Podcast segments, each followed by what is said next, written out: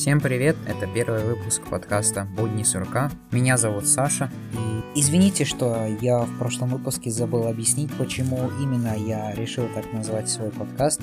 Подкаст называется «Будни сурка», потому что в нем я рассказываю о своих буднях, о своих мыслях, о том, что переживаю, что окружает меня, что происходит. Почему именно сурка? Дело в том, что и родители, и мои друзья, и окружающие меня часто называют именно по кличке Сурок, хоть как бы странно это не звучало. Все началось с того, что меня так начал называть папа, и мне это показалось интересным, и я был не против.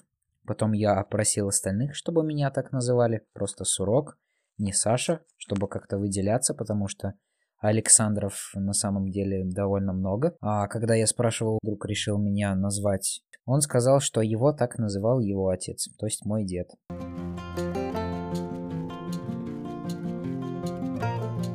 Хотел обсудить очень интересную вещь, о которой я в последнее время думал. А, можно сказать, хочу похвалить своих одноклассников, потому что раньше я думал, что они не такие, как я, и я выше них, я понимаю что-то на другом уровне, и поэтому мне сложно с ними общаться. Я просто не могу их понять. Мы как будто живем в двух разных мирах.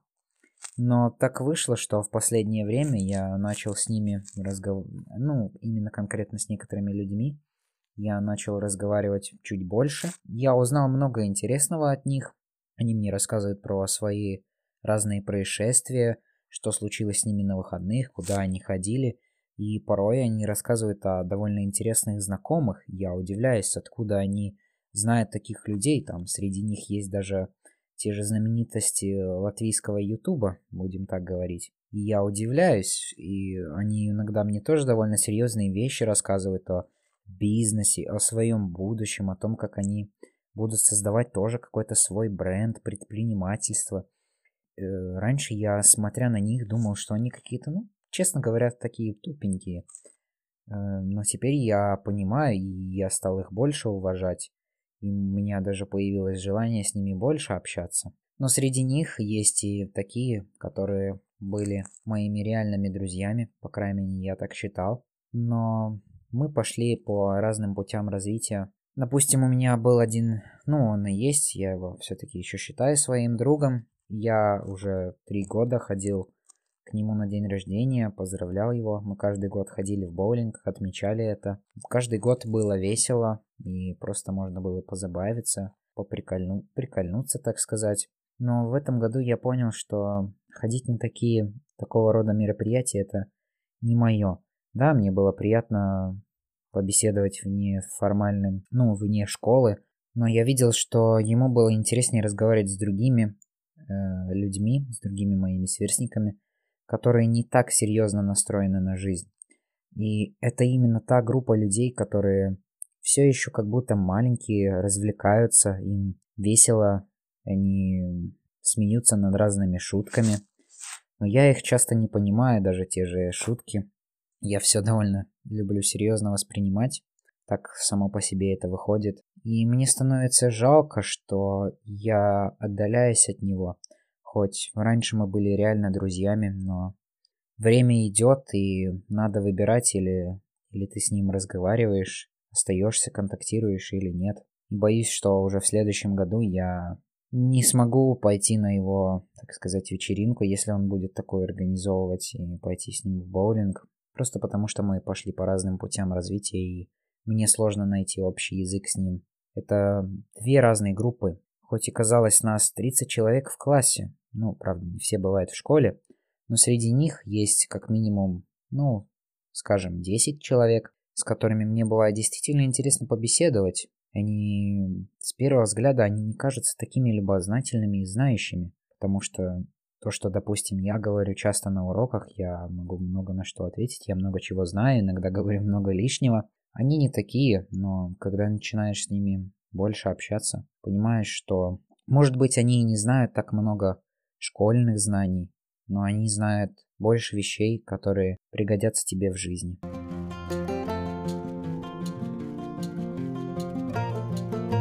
Продолжая тему моего класса одноклассников, Э, хотел вам рассказать о том, что у нас творится на уроке спорта.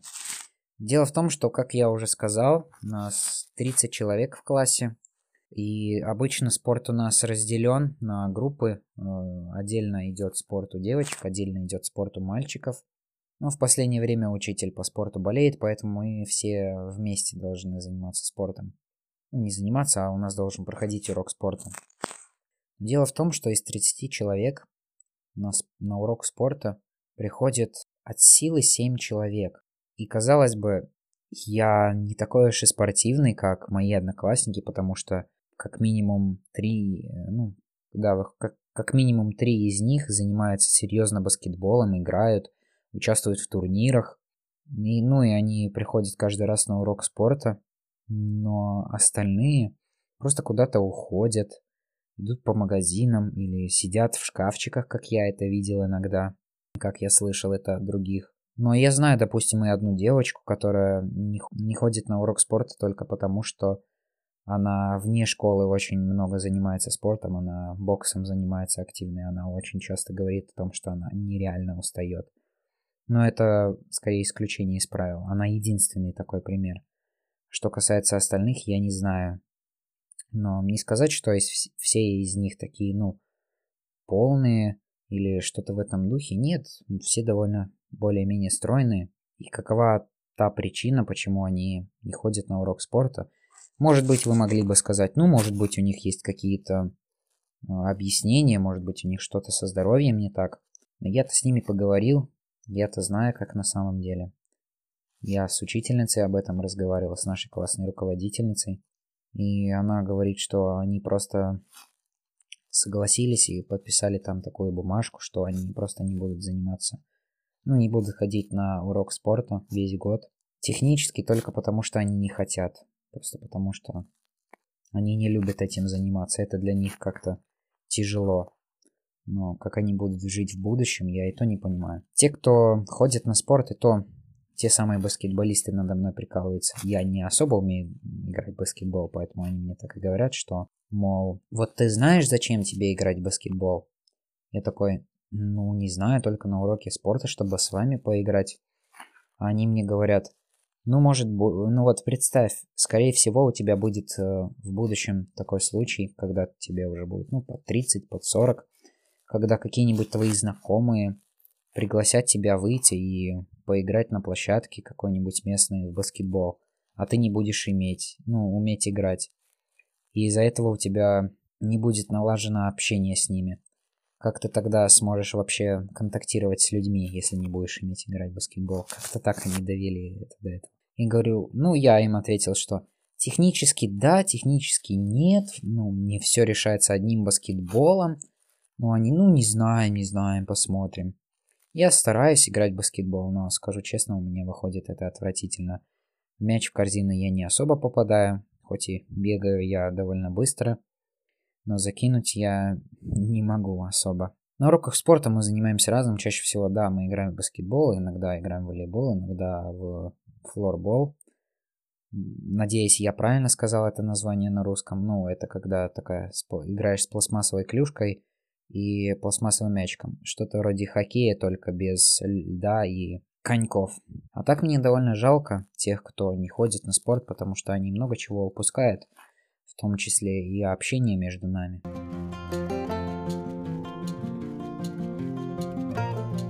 Еще я хотел обсудить интересную тему – которую лично я не понимаю, если бы точнее, суть которой я не понимаю, это то, с чем я сталкиваюсь каждый день.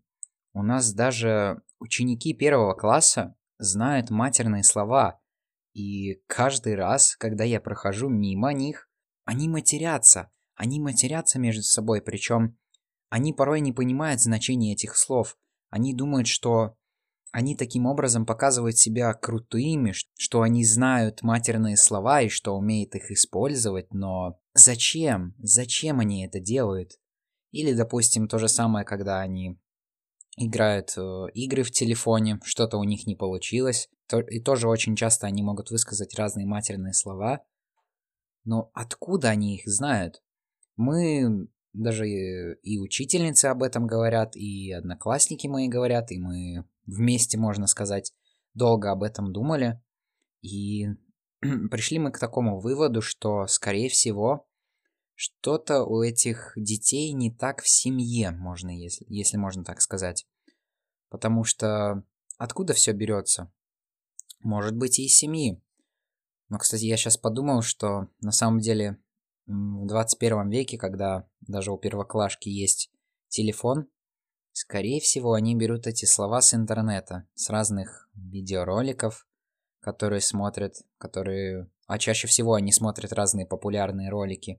Но мы пришли к такой версии, что у них в семье часто такие слова употребляют, потому что родители их поколения очень, очень свободно к этому относятся, не следят за тем, что слышат их дети, им это не так важно.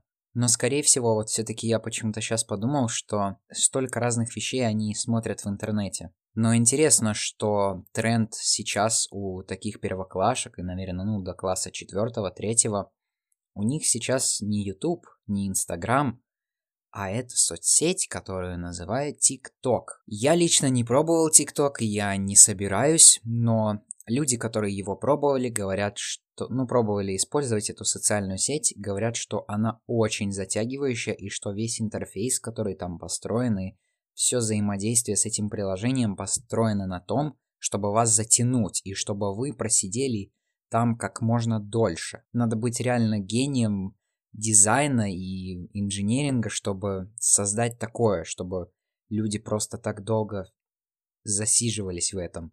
И причем то же самое происходит на переменах очень часто. Когда я прохожу мимо, они берут и ставят свои телефоны, ну, как-то или на подоконник, или что-то вроде такого, или на пол, чтобы камера показывала на них, чаще всего это именно селфи-камера, и они повторяют какие-то танцевальные движения, как мне объяснили, за блогерами популярными ТикТока или за каким-то хэштегом, который там ставят, чтобы просто, ну, мне даже сложно судить, зачем они это делают, это надо у них поспрашивать. Может быть, таким образом они хотят показать, что они крутые, и выкладывая это в свою соцсеть, ну, в свой аккаунт на ТикТоке, они тоже хотят показать, ну вот, я тоже преследую этот вызов, и я тоже так могу. Посмотрите на меня, я такой прикольный, все дела. Сложно сказать.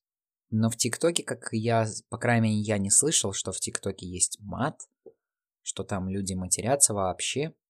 Скорее всего, это именно из-за того, что информация даже первоклашкам стала слишком доступна, и потребление информации не контролируется, даже не зная, хорошо ли это или плохо. С одной стороны, у них реально есть свобода действий, столько всего разного делать, даже в мое время такого не было. Я лично получил свой первый, ну, смартфон в шестом классе, а тут уже людям и, мне кажется, уже из детского садика дают телефоны, иначе его... Иначе ребенка будут просто обзывать, что «Ой, какой ты бедный, у тебя нет телефона, у тебя родители бедные» и все такое. Просто они не понимают смысл мата и используют его. Зачем? Как по мне, я слышал эту позицию, это не моя личная позиция, но я э, согласен с ней, что мат, скорее всего, нужен иногда. Он приукрашает речь. И его нельзя использовать все время, иначе это портит твою речь, она становится грязной. Мат может пригодиться в некоторых случаях.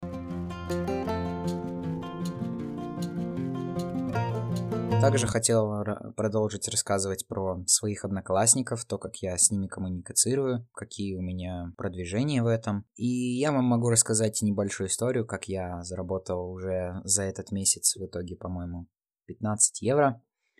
Есть у меня один такой одноклассник, с которым, ну, он также баскетболист. Он довольно спортивный.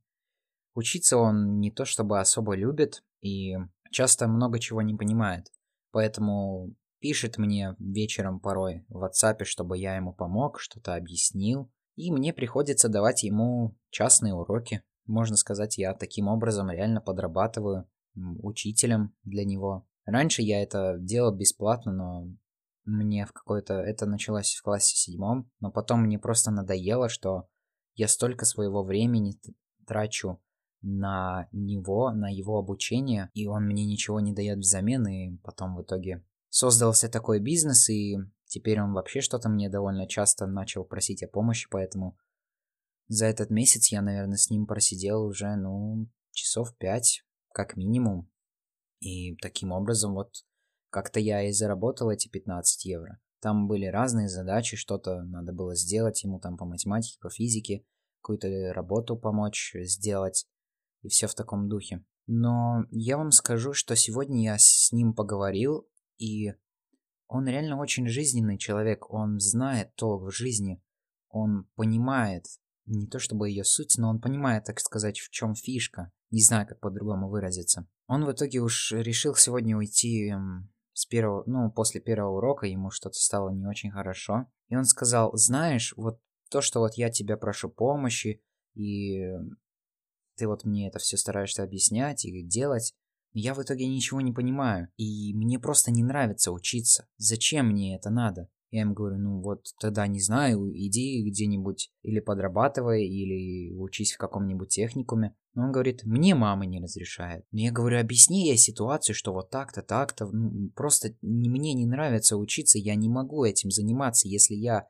Я ему вот при, привел пример, что, ну поверь, вот э, он мне еще тогда сказал, что ну я как-нибудь еще два года протяну. Я говорю, ну ты не протянешь два года, если тебя сейчас эти мысли съедают то через два года они проникнут вглубь, и они съедят тебя полностью. Ты просто не вытерпишь, это морально. Он говорит, ну, не знаю, не знаю. И я ему говорю, что ну ты должен уговорить своих родителей, что это просто не твое. Ты должен начать действовать. Ты должен, не знаю, идти зарабатывать, идти. И он мне рассказал, у него там, я удивляюсь вообще, у него столько разных знакомых. Там и он занимается акциями, в этом что-то понимает, от, оттуда что-то зарабатывает, и с какими-то там, с одним из э, латвийских там блогеров как-то общается, там какая-то у них компания, и он ходит к ним в гости. Я удивляюсь просто, откуда у него такие знакомые. И у него там была идея вообще создать какой-то свой бренд одежды или кроссовок или всего этого вместе. Но ведь я, я вот ему это не сказал, зря я ему не сказал. Ведь э, если взглянуть на историю многих известных людей, они не оставались и не учились в высшей школе. Ладно, сейчас не идет речь о средней школе, но все равно среднее образование, вот эта бумажка, то, что ты закончил среднюю школу. Но ведь действительно, я все чаще слышу, что работодатель не смотрит на это. Тогда зачем тебе заканчивать среднюю школу? Если ты хочешь, иди, то действуй. Если ты хочешь узнать что-то больше, покопать глубже, связать свое будущее с какой-то другой профессией, может быть, более технической или там медицина, биология, что-то такое, то и учись дальше. Но если ты хочешь действовать, а не учиться и тратить свое время в школе, то действуй. Я очень надеюсь, что ему получится объяснить это родителям. Согласитесь, ведь так и должно быть. И в итоге он мне реально сказал, ну вот смотри, вот нас примерно сейчас в классе 4 человека, ну ты там и еще 3 ребят. Вот они реально стараются, они учатся. И они хотят связать с этим будущее. Но остальным просто не нравится. Они просто реально протирают, сказать, штаны. Им не нравится учиться. Их заставляют родители. Тут уже вопрос, конечно, кто в этом виноват. Ученики или родители.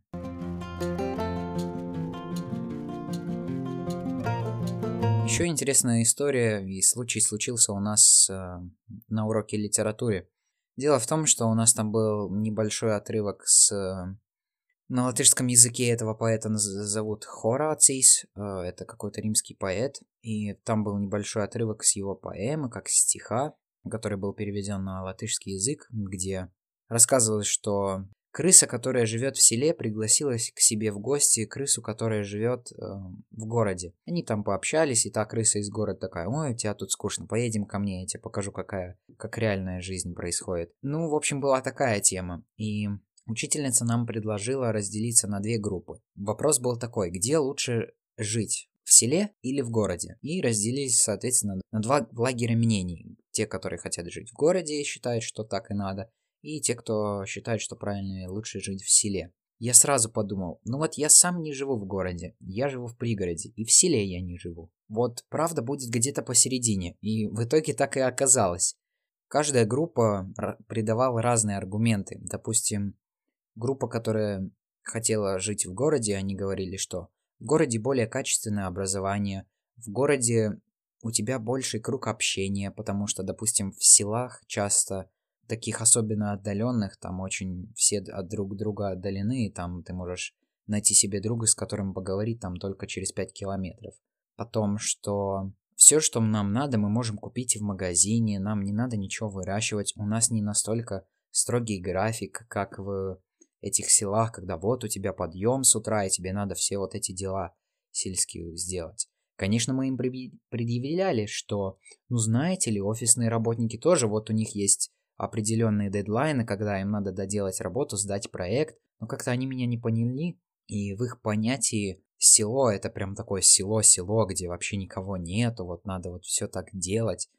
Мы им предъявляли аргументы, что, ну да, как вы поняли, ваш покорный слуга был в группе села, потому что сам я не живу в городе и хочу ближе быть к природе. Ну вот мы это и сказали, что мы ближе, все, когда живешь в селе, ты находишься ближе к природе, более свежий воздух, более тихо, более приятно. Ты каждого знаешь, ты сам себе выращиваешь, что надо, ты не зависишь от других. Я вот тогда подумал, что, ну да, в селе вроде нормально, но как-то у тебя более однообразная и довольно скучная жизнь. Поэтому лучше всего жить в пригороде. Жить в пригороде, работать в городе, заработать достаточно денег, и в пригороде э, создать свой бизнес, свою какую-нибудь фабрику или что-то такого рода. Город очень сильно влияет на вообще всю страну или весь мир. Сама структура города, ведь это большие заводы, большие производства и огромное количество рабочих мест. Ну и вместо чтива, потому что так как я сейчас читаю, продолжаю читать «Автостопом по галактике». Я дочитал те книги, которые у меня были из библиотеки. Я не смог прочитать «Ледокола», который был про Вторую мировую войну, про их причины. Там было прям очень все глубоко изучено. Может быть, если вам интересна история и вам настолько хотите ее глубоко изучить, тогда вы можете это почитать. Но такого рода литературы для меня нет, не подходит. Вот такая веселая литература про космос, там, про Землю, вот про разные путешествия, автостопом по галактике. Вот это то, что мне надо. Вот там весело.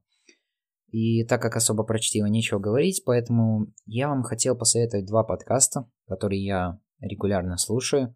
Первый из них это «Пироги». Может быть, вы слышали, может быть, нет. В нем двое ребят, Дима и Игорь, общаются на разные темы про жизнь, Иногда обсуждают какой-то контент недели, который они посмотрели, порой рассказывают про технологии. Скажу вам честно, раньше у них было лучше. Но они делают подкаст уже два года, и он не приносит им никакой прибыли. И в последнем выпуске они обсуждали то, что а может быть нам перейти на подписочную модель, уйти на Patreon?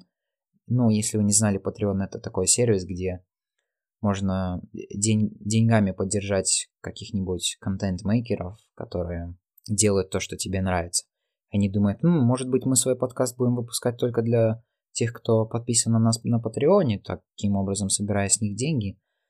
Мне стало жалко, я ведь я слушаю их подкаст с удовольствием. Многие люди говорят, что это реально общение двух близких людей, ты как будто сидишь с ними рядом и слушаешь их. Это реально живой разговор, такое очень интересно слушать. Оставлю ссылки в описании, может быть, вам тоже понравится. И второй подкаст, который на меня повли... начал влиять только недавно, это «Русский Детройт». Там главный ведущий Артем Полтавцев, самый частый гость, это его друг или соведущий, если можно так сказать, это Ян Дашевский. Они тоже разговаривают на разные темы, но эти темы очень сильно варьиру... варьируются. Это, и не знаю, там и феминизм у них был, и последний выпуск был про перфекционизм. Они разные фильмы, игры обсуждают. Ну, такие выпуски я слушаю реже.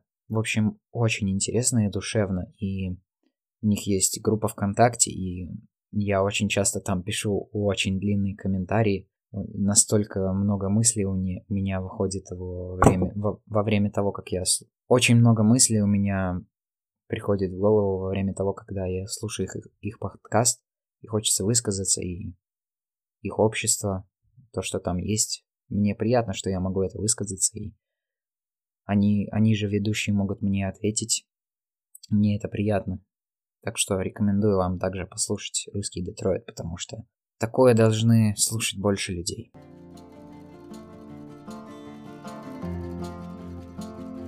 На этом все. Заканчивается первый выпуск этого подкаста. Если вы не поняли, реально первый или пробный был предыдущий нулевой пилотный выпуск. Надеюсь, этот получился более интересным, что-то вы узнали новое, просто послушали мою брехню. Если хотите больше, то дайте мне знать, ставьте свою честную оценку на iTunes, в Apple, ну, в Apple подкастах, пишите комментарии на тех платформах, где это можно, пишите мне на почту, если хотите что-то прокомментировать или у вас просто есть какие-то мысли интересные. Ссылки, как со мной можно связаться, также будут в описании. И, наверное, я еще приложу ссылку на свой профиль Goodreads. Это платформа, связанная с чтением, там можно отмечать, какие книги ты читаешь, какие прочитал, можно писать отзывы. Если вам интересно, что я читаю и что думаю об этом, то добро пожаловать в Goodreads, будем с вами там друзьями, может быть тоже больше общаться. И на этом все. Спасибо всем, кто дослушал до этого момента, и услышимся в следующем выпуске. Пока!